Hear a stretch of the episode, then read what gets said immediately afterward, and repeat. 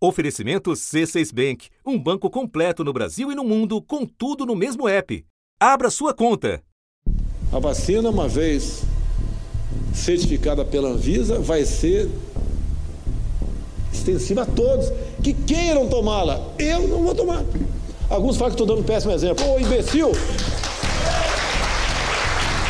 Ô, o idiota que está dizendo que estou dando um péssimo exemplo, eu já tive o vírus. Eu já tenho anticorpo. Para que tomar vacina de novo? No tocante à vacina, eu decidi não tomar mais a vacina. Para que vou tomar uma vacina?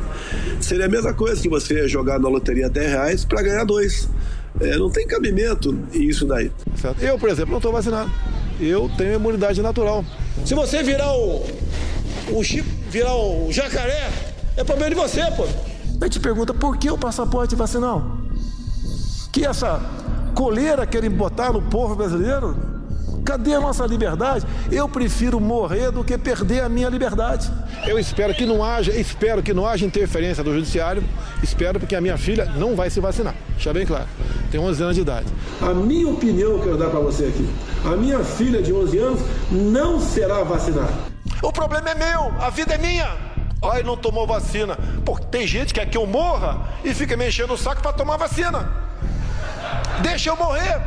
Você deve se lembrar. Ao longo da pandemia, Jair Bolsonaro deu sucessivas declarações contrárias à vacina da Covid. Agora, a Polícia Federal encontrou evidências de que as carteiras de vacinação dele e de sua filha foram falsificadas. E tudo com a ajuda de militares e servidores públicos. Diante das suspeitas, o ex-presidente terceirizou o problema e voltou a apelar ao negacionismo. Não adulterou Não existe adulteração da minha parte, não existe. Eu não tomei a vacina, ponto final. Nunca neguei isso. E a outra minha filha que eu respondo para Laura, de atualmente 12 anos, não tomou a vacina também, tem laudo médico tocante aí. No resto, eu realmente fico surpreso com a busca e apreensão é, com esse motivo. Da redação do G1, eu sou Natuzaneri e o assunto hoje é Jair Bolsonaro e a suspeita de fraude na carteira de vacinação quais são os indícios levantados pela Polícia Federal, como funcionava o suposto esquema de falsificação e como este caso pode complicar ainda mais a situação jurídica do ex-presidente. Neste episódio, eu converso com Bruno Tavares, repórter da TV Globo, e Heloísa Machado, doutora em Direito pela USP e professora da Faculdade de Direito da FGV em São Paulo. Quinta-feira, 4 de maio.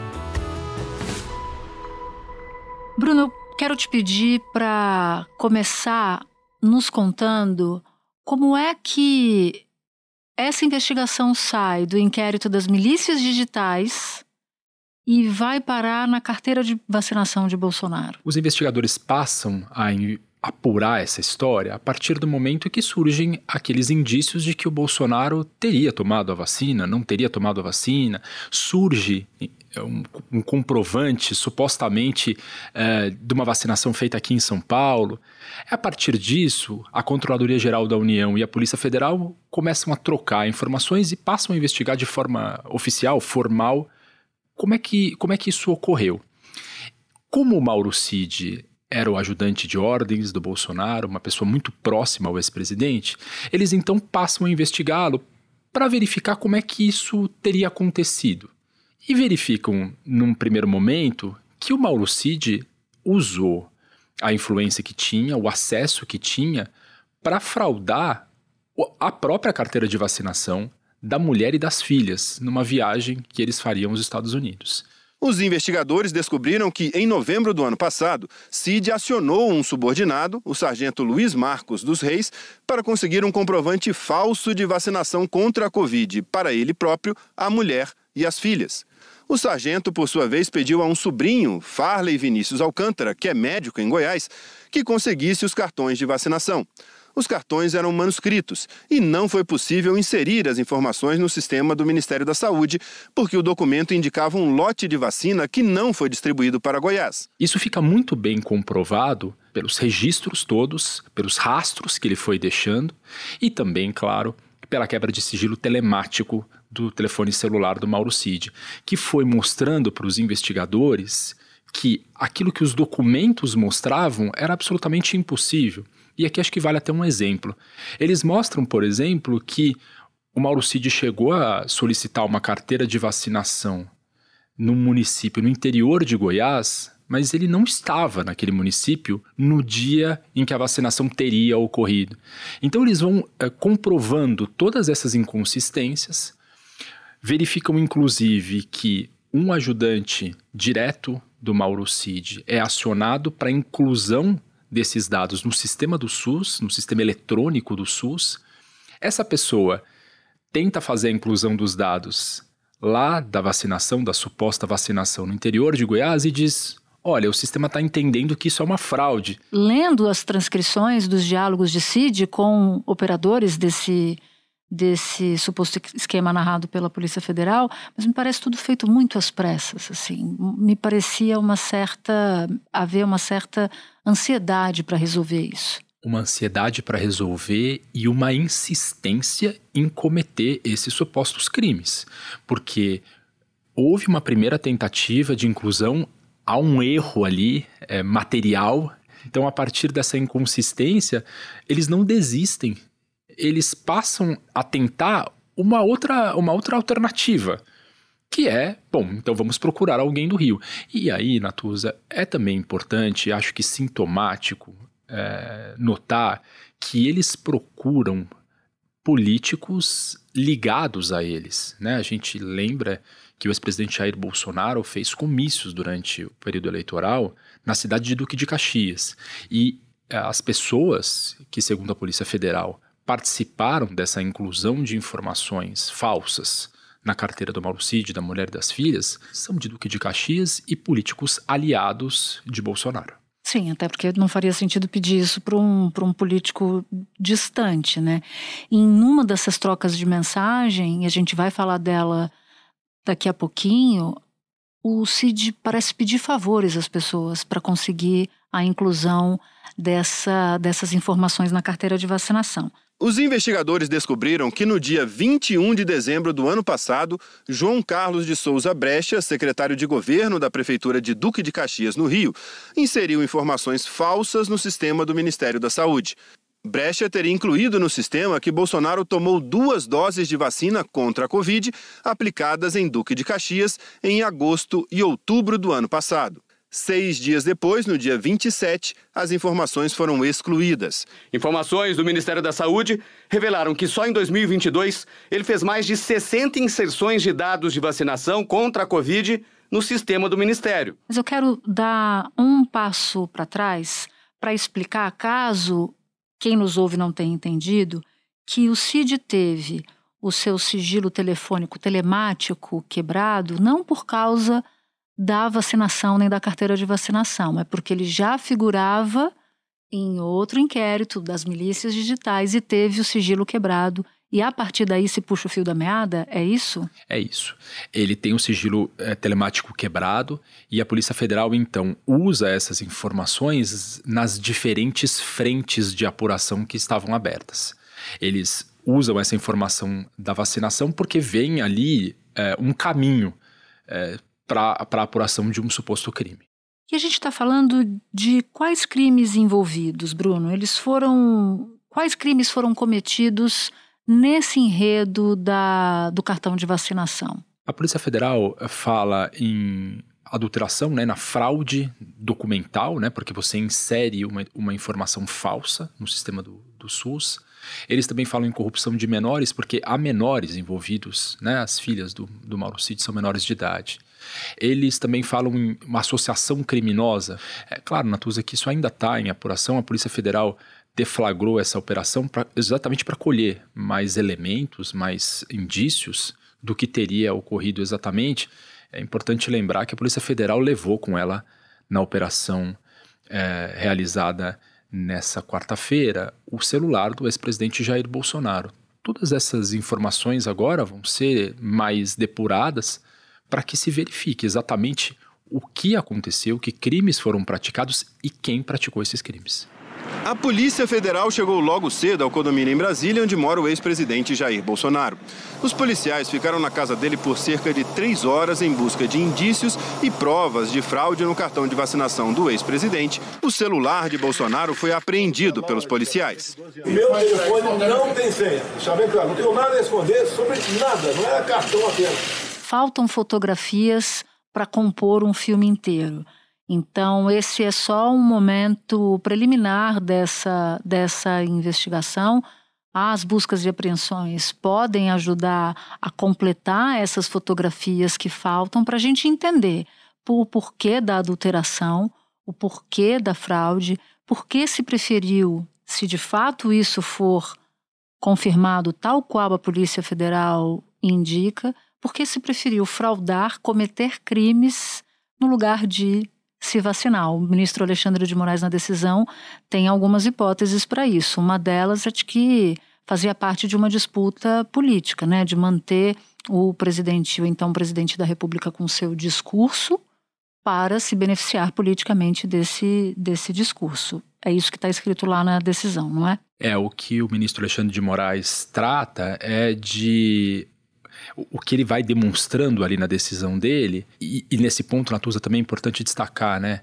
O ministro, ele, de certa forma, concorda com a análise da Polícia Federal. A gente lembra que a Procuradoria-Geral da República é contra as medidas em relação ao Bolsonaro. Diz que elas são insuficientes ainda, muito preliminares e que não havia, naquele momento em que foi analisado, indícios concretos da participação do ex-presidente Jair Bolsonaro e da ex-primeira-dama Michele Bolsonaro. Você tem duas visões contraditórias.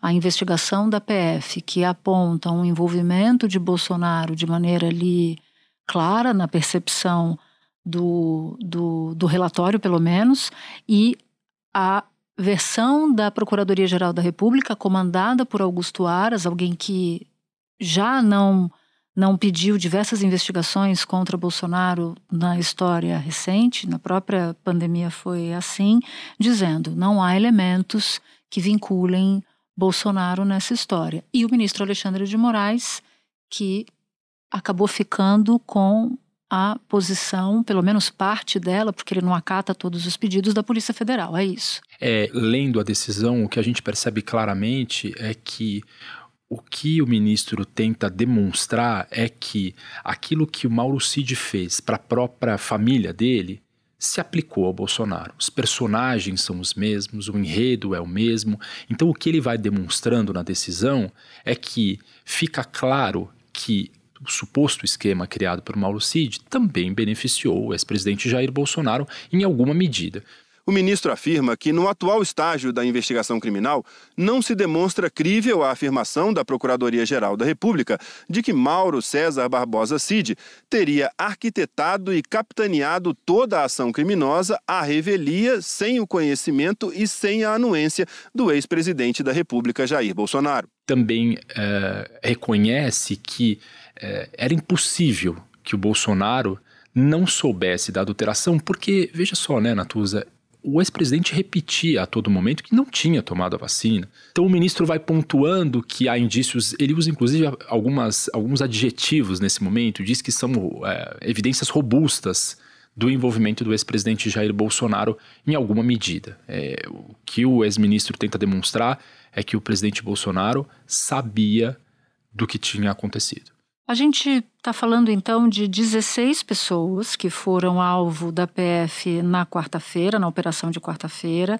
A gente sabe que em dia de operação da PF tem muita informação pulverizada, então eu quero te pedir para que, se você puder resumir rapidamente quem são essas pessoas, pelo menos os principais e o papel dessas pessoas no círculo próximo ali de, de Bolsonaro e que teria participado da tentativa de fraude?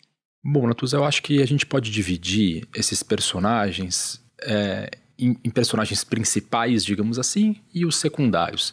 O, o, personagem principal dessa história é o Mauro Cid, porque a Polícia Federal atribui a ele um papel central de quem articulava isso. De operador. De operador. De, de quem é, acionava as pessoas para conseguir realizar essa suposta fraude. É, num escalão mais abaixo, o que a gente tem são é, assessores próximos do CID. A gente lembra, né, Natuza? O CID era da ajudância de ordens. E ele tinha ali outros militares próximos a ele, de patente inferior, que eram subordinados a ele. A gente lembra, inclusive, do, do, episódio das joias, né? Ele, ele aciona pessoas, ele tem funcionários, digamos assim. Ele é o operador do episódio das joias também, assim como esse caso, né? Bem lembrado. Então, é, nessa, nessa, nesse segundo escalão, então, funcionários ligados ao Mauro Cid. E Cid era uma espécie de sombra de Bolsonaro. Aliás, ele tinha, por diversas vezes, ele privava mais do que os próprios filhos da companhia de Bolsonaro. Ele estava o tempo inteiro com Bolsonaro, ficava no Alvorada, no Alvorada até de madrugada, às vezes dormia no Palácio do Alvorada. A Polícia Federal, Natuza, atribui ao CID, inclusive, uh, o acesso ao Conect SUS, aquele aplicativo que a gente consulta no certificado de vacina, ele diz que quem acessava, quem tinha senha, era o Mauro Cid. É, e também nesse ponto é interessante notar, a investigação conseguiu verificar que o ID, né, aquele, aquele registro do equipamento em que a gente faz os acessos na internet, era um ID atribuído ao Mauro Cid. A PF primeiro descobriu que, no final do ano passado, foram inseridos no sistema da Rede Nacional de Dados em Saúde o registro de que o ex-presidente da República, Jair Messias Bolsonaro, teria recebido uma dose da vacina contra a Covid da fabricante Pfizer na data de 13 de 8 de 2022. O documento também informa que foi registrado no sistema que o ex-presidente da República, Jair Bolsonaro, teria recebido a segunda dose da vacina contra a Covid da fabricante Pfizer na data de 14 de outubro de 2022, no município de Duque de Caxias. A PF também obteve registros de que a filha de Bolsonaro teria sido vacinada em Caxias.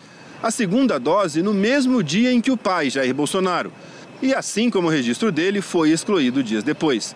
Outro dado que a Polícia Federal considerou relevante: o usuário associado ao ex-presidente Jair Bolsonaro emitiu o certificado de vacinação contra a Covid por meio do aplicativo Conect SUS.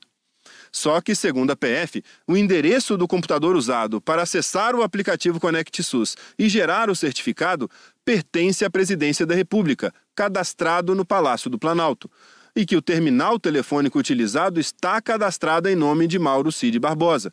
E o e-mail cadastrado também era o de Mauro Cid. E me chamou a atenção que, numa das transcrições, um dos ajudantes de ordem dele, né, portanto, da presidência da República, diz: Olha, eu não tenho como ir para os Estados Unidos porque eu não tenho a carteira de vacinação.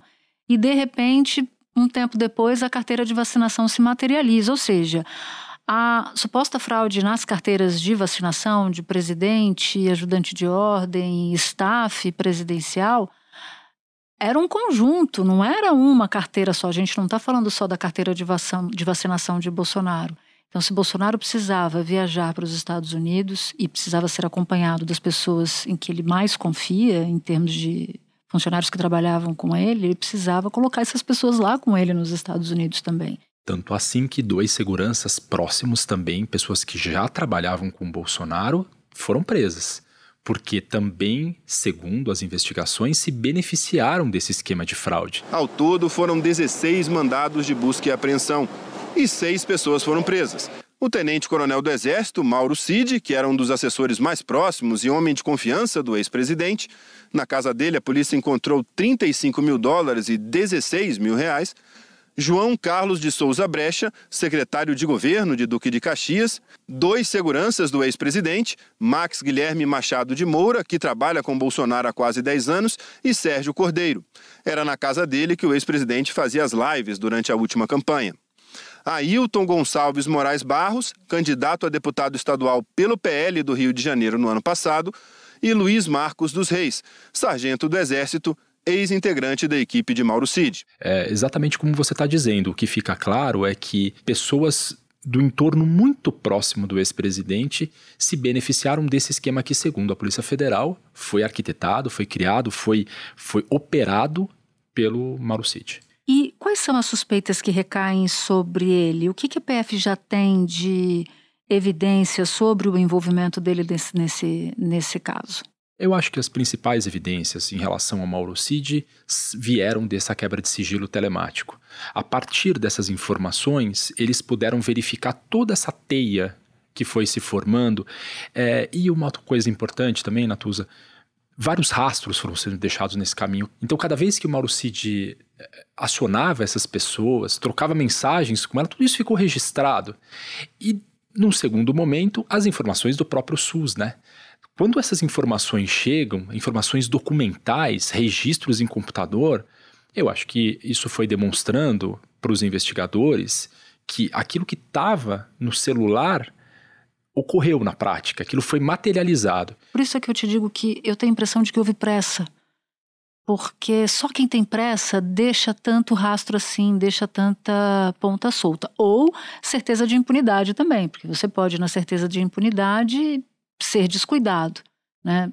Como havia ali uma troca de turno, uma troca de presidente, eu não sei se a certeza de impunidade era o que movia ali, mas me parecia, me parece que o elemento pressa, insisto, teve um, um papel importante. As mensagens deixam isso bem evidente também. As mensagens vão mostrando que não havia nenhum cuidado para se fazer algo que era claramente é, ilegal, irregular. Às vezes, inclusive, numa espécie de troca de favores. Tem uma passagem que ilustra bastante isso na decisão, na investigação, no inquérito, em que conversas interceptadas pela polícia captam um diálogo entre Mauro Cid e o militar da reserva, o Ailton Barros, os dois presos, inclusive pela Polícia Federal. E esse diálogo é particularmente perturbador para mim, Bruno, porque ele leva até um outro caso que é o do assassinato de Marielle Franco e Anderson Gomes.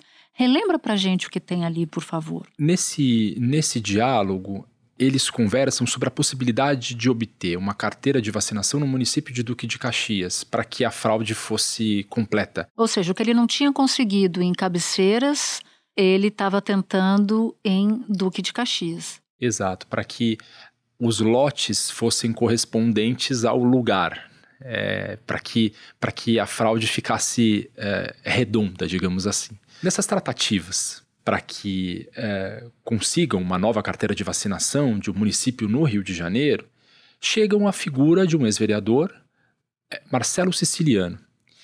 Esse Marcelo Siciliano, ele se dispõe a ajudar, ele diz, olha, eu consigo a carteira de vacinação assinada por um médico. E segundo a Polícia Federal, houve uma troca. Em troca da carteira, esse ex-vereador, Marcelo Siciliano, queria que o CID ajudasse ele a destravar uma proibição de viagem aos Estados Unidos. Marcelo Siciliano estava impedido de viajar aos Estados Unidos, tentou tirar um passaporte, tentou tirar um visto, melhor dizendo, mas ele foi impedido porque era citado na investigação sobre o assassinato da vereadora Marielle Franco. Siciliano queria um encontro com um representante diplomático americano para resolver um problema com o visto de entrada dele nos Estados Unidos. E mesmo que não haja provas de envolvimento de A, B ou C com um crime nos moldes do que foi o assassinato de Marielle e Anderson, se eu sou ajudante de ordens de um presidente da República e sei que tem alguém que figura numa investigação e que pede um favor em troca, a primeira coisa que você faz é sair daquilo imediatamente. Mas olha só um trecho desse diálogo que acho que vale a pena mostrar para quem nos ouve. Foi nessa conversa que Ailton disse: Eu sei dessa história da Marielle toda, irmão. Sei quem mandou, sei a coisa toda, entendeu? E se referindo a Siciliano, completou: Está de bucha nessa parada aí. A palavra bucha é usada para se referir a alguém que é acusado injustamente. Siciliano chegou a ser investigado na época, mas depois a polícia descartou a participação dele. Então, esse diálogo é um diálogo absolutamente impróprio para um ajudante de ordens de um presidente da República, sem aqui antecipar responsabilidades ou não de quem quer que seja. Pela leitura desse material, Mauro Cid estava trocando uma carteira falsa por uma interferência junto ao governo dos Estados Unidos para obter um visto para uma pessoa investigada. Como você disse, claro, não cabe a gente aqui antecipar responsabilidades, mas era a situação de momento. Naquele momento, essa pessoa era uma pessoa investigada e o ajudante de ordem estava precisando de uma carteira que ele não tinha obtido de forma regular, ele não tinha feito a vacinação.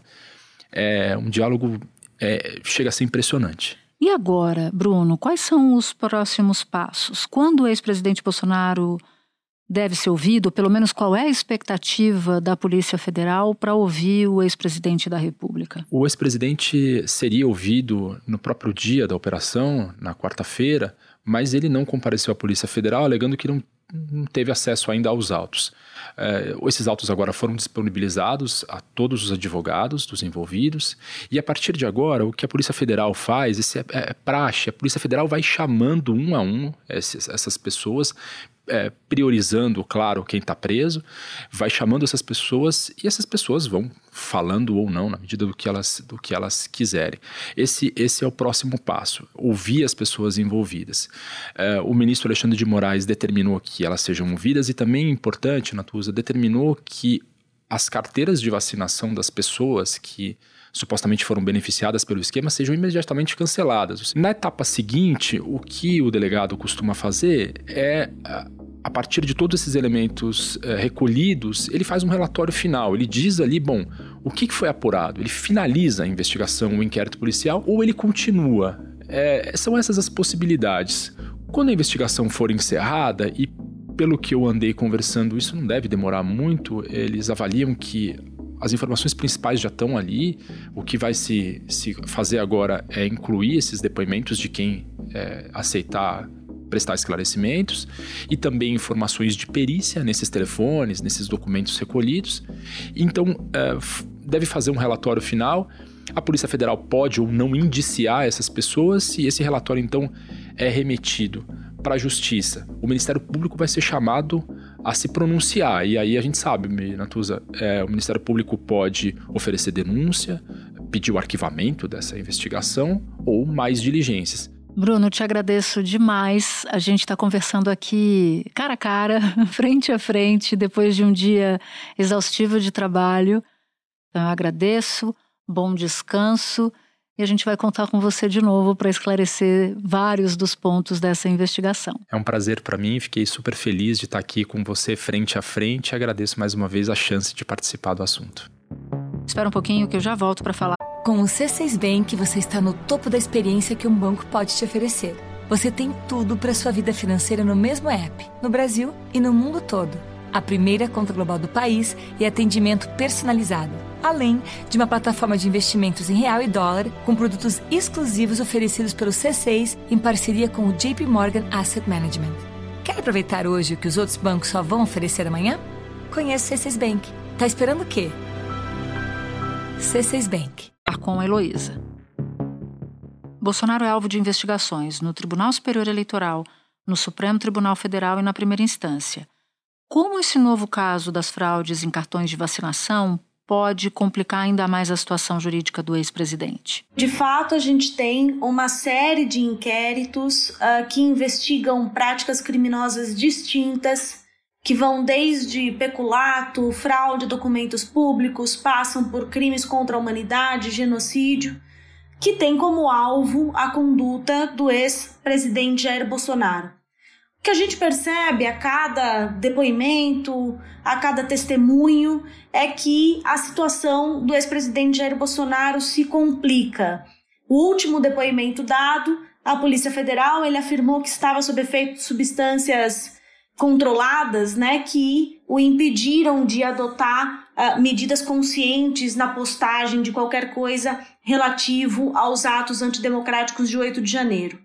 Os advogados de Bolsonaro disseram que, na época, ele estava internado em um hospital nos Estados Unidos por problemas no intestino e que a postagem foi acidental. O ex-presidente queria salvar a publicação, mas acabou a compartilhando sem querer e fez isso sob efeito de remédios. Foi submetido a tratamento com morfina. Essa postagem foi feita de forma equivocada, tanto que é, Pouco tempo depois, duas ou três horas depois, ele foi advertido e imediatamente retirou essa postagem. Hoje nós já tivemos essa contradição em relação ao documento de vacinação e o que de fato aparece no registro do SUS. O andar das investigações tem complicado a posição do ex-presidente Jair Bolsonaro. Mas, independentemente do futuro dessas investigações, já é notável a variedade de crimes que estão sob alvo né, de investigações relativas aí a condutas do ex-presidente. Bom, de memória aqui tem milícia digital, os atentados golpistas de 8 de janeiro, o caso das joias, apologia ao estupro, que é aquele caso da deputada Maria do Rosário, crimes da pandemia, vazamento de inquérito, interferência na Polícia Federal e ataques a urnas eletrônicas. Só para a gente deixar o nosso ouvinte a par de todas essas investigações em que Bolsonaro é alvo. Agora, se a justiça entender que houve falsificação de documento público ou falsidade ideológica, o ex-presidente Jair Bolsonaro pode ser preso por causa disso? Olha, o sistema judicial brasileiro, ele uh, permite a possibilidade de prisão após a sentença é, penal condenatória transitada em julgado. Então, só de fato ao fim é, de qualquer recurso. E depende é, do tipo uh, de crime, do tipo de pena que pode ser aplicada no caso, para saber se de fato né, a prisão, ou seja, o recolhimento a um presídio, um regime fechado, uh, se aplica nesse caso. Peculato e, uh, no caso, disseminação da pandemia, que são crimes mais graves, podem sim ter, ter como resultado, ao final é, do processo, uma condenação a uma pena de prisão, né, de um regime fechado, a depender ali das circunstâncias. Diferentemente, por exemplo, de uma falsificação de documentos. Mas há um tipo outro de prisão, que são as prisões cautelares, antes que se termine é, um processo e que tem por objetivo resguardar a aplicação da lei penal. Né? Então, impedir que testemunhas sejam ameaçadas, impedir uh, que provas sejam destruídas. E nesse caso, não há muita relação entre a gravidade do crime e essa providência cautelar. Por enquanto, não há indícios uh, de que o presidente Jair Bolsonaro será preso cautelarmente. Luiz, a gente não sabe até esse presente momento se Bolsonaro entrou nos Estados Unidos e apresentou um certificado de um cartão de vacinação fraudado. A gente não tem essa informação. Na hipótese disso ter acontecido, que ele inclusive negou na declaração que fez à imprensa na quarta-feira, o que, que, pode acontecer? Ele poderia responder também criminalmente nos Estados Unidos por isso? Uh, sim, isso pode uh, servir de objeto para uma nova investigação e um novo tipo de responsabilização criminal uh, lá nos Estados Unidos por um crime específico tipificado lá Uh, no que se refere à apresentação de documentos falsos para a autoridade é, alfandegária, isso pode vir a acontecer e depende, claro, né, da, da agenda e da movimentação das instituições do sistema de justiça lá nos Estados Unidos. Por enquanto, não há nenhuma informação que de fato isso esteja uh, sob avaliação ou em análise pelas autoridades norte-americanas. Agora, o tenente-coronel Mauro Cid é um dos principais alvos da operação. Ele também aparece em outros inquéritos, como o inquérito das joias. Então eu te peço, Luísa, para nos explicar por que os possíveis crimes cometidos por ele são apurados na justiça comum e não na justiça militar, tendo em vista que ele é um militar da ativa. A Constituição Federal ela é muito clara ao determinar que compete à Justiça Militar a apuração de crimes militares definidos em lei. Quando a Constituição diz isso, ela está claramente vinculando uma natureza de um crime que só pode ser cometida num ambiente militar, como, por exemplo, alguns casos de insubordinação, eh, que são é, evidentemente né, específicos, crimes específicos da área é, militar. Crimes comuns, como peculato, fraude, falsificação, nada disso tem uma natureza eminentemente militar e não haveria nenhuma justificativa para a incidência da justiça militar nesse caso. E é importante que a gente tenha um contexto nisso. De fato, há uma demanda das Forças Armadas para ampliar o alcance da justiça militar para diversos atos, que não aqueles apenas praticados com natureza estrita relação da natureza militar da função. Há, por exemplo, um pedido para que atividades em garantia de lei e ordem da segurança pública sejam julgadas pela é, Justiça Militar. Há uh, reivindicações para que atos outros né, também entrem sob guarda-chuva da Justiça Militar. Se a gente for lembrar, até aquela intervenção no Rio de Janeiro, que foi decretada pelo Temer, colocava ali uma natureza militar do cargo de interventor de Braga Neto para assegurar a justiça é, militar. Essas tentativas de ampliação da justiça militar têm que ser prontamente barradas, Há alguns casos que estão no Supremo Tribunal Federal e é importante que haja uma resposta muito clara de que deve imperar o nosso princípio republicano, de que deve imperar o princípio da igualdade e que a justiça militar deve ficar estrita apenas às hipóteses é, constitucionais. Heloísa, o que a operação da PF de quarta-feira nos diz sobre a forma como Bolsonaro lidou com a pandemia e com outros casos em que ele é investigado? Bom, nós é, vivemos no Brasil um descalabro no que se refere à resposta uh, do governo à pandemia.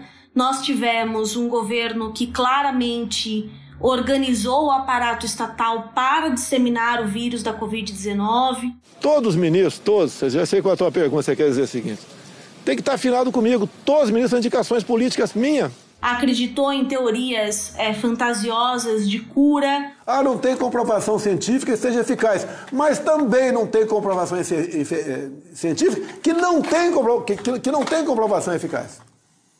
Nem, nem, nem que não tem, nem que tem. Promoveu a distribuição de medicamentos comprovadamente ineficazes. E mais ainda, Deus foi tão abençoado que nos deu até a hidroxicloroquina para quem se acometer da doença. E quem não acreditou, engula agora. Eu não sou médico, mas sou ousado. E boicotou as medidas de isolamento. Eu tenho que estar do meio do povo. Inclusive, Queiroga, sem máscara. A Comissão Parlamentar do Inquérito, a CPI é, da pandemia de Covid-19, revelou outros tantos atos, como, por exemplo, a omissão e demora na aquisição de vacinas, o desfinanciamento de medidas para é, combater a pandemia de Covid-19? A pressa da vacina não, não se justifica, porque você, você mexe com a vida das pessoas. Quando a gente tem agora, né, neste momento, já é, fim do governo do ex-presidente Jair Bolsonaro, o avanço de investigações que vão revelando como essa estratégia governamental de disseminação da pandemia se deu, é muito importante que elas tenham continuidade e cheguem a um termo final. O próprio relatório final da CPI é, da pandemia de Covid-19 indicou uma série de medidas e investigações, algumas delas ainda é, estão em andamento, mas não houve naquele momento uma resposta suficiente para promover essa responsabilização. Nós tivemos no campo simbólico a condenação de Jair Bolsonaro pelo Tribunal Permanente dos Povos por disseminar a pandemia. O Brasil tem sido reconhecido internacionalmente como um péssimo exemplo de como enfrentar a pandemia. E agora me parece que finalmente avança a responsabilização criminal para aqueles que deliberadamente permitiram a contaminação da população brasileira. Você falou em outras ocasiões sobre a retração da Procuradoria-Geral da República, comandada por Augusto Aras, ao investigar atos de Bolsonaro quando era presidente. Esse caso da vacina é mais um exemplo disso. Os órgãos de controle falharam durante a gestão passada.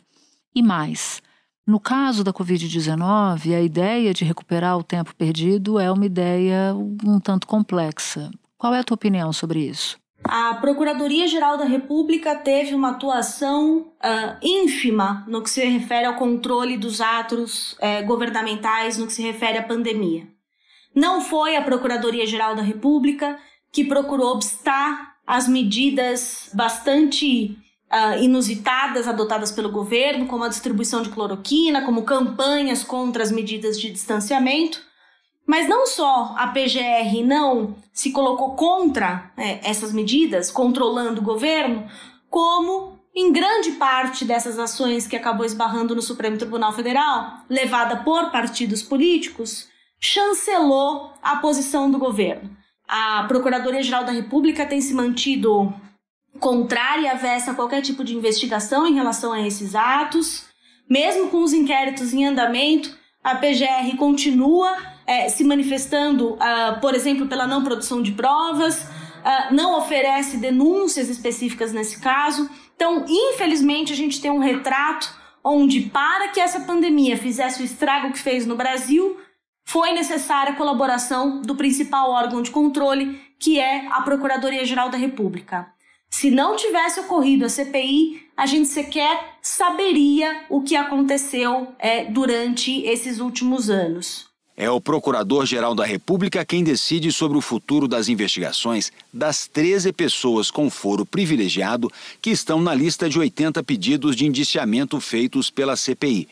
O presidente Jair Bolsonaro, os ministros Marcelo Queiroga, Onix Lorenzoni, Braga Neto e Wagner Rosário, o senador Flávio Bolsonaro, o líder do governo na Câmara, Ricardo Barros, e outros cinco deputados, Eduardo Bolsonaro, Bia Kisses, Osmar Terra, Carla Zambelli e Carlos Jordi, além do governador do Amazonas, Wilson Lima. O relator pediu o indiciamento do presidente Jair Bolsonaro por nove crimes: crime de epidemia com resultado de morte, infração a medidas sanitárias preventivas, emprego irregular de verba pública, incitação ao crime, falsificação de documentos particulares, charlatanismo, prevaricação, crime contra a humanidade e crime de responsabilidade.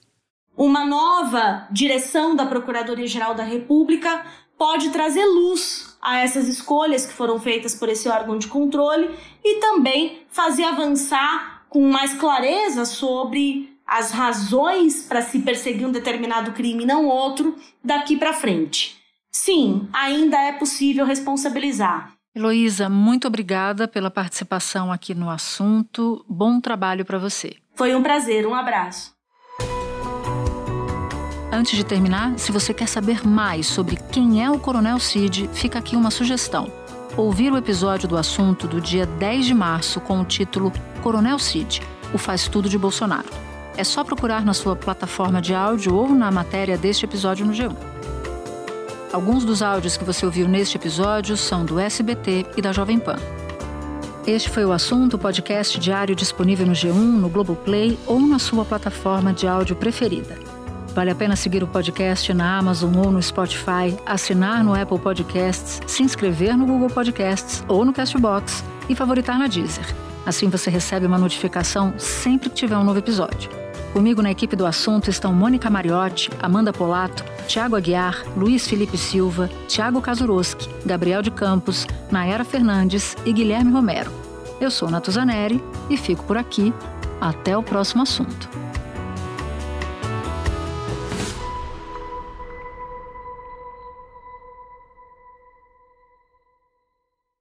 Você no topo da experiência financeira que um banco pode oferecer. Escolha um banco completo no Brasil e em qualquer lugar do mundo. Abra sua conta no C6 Bank.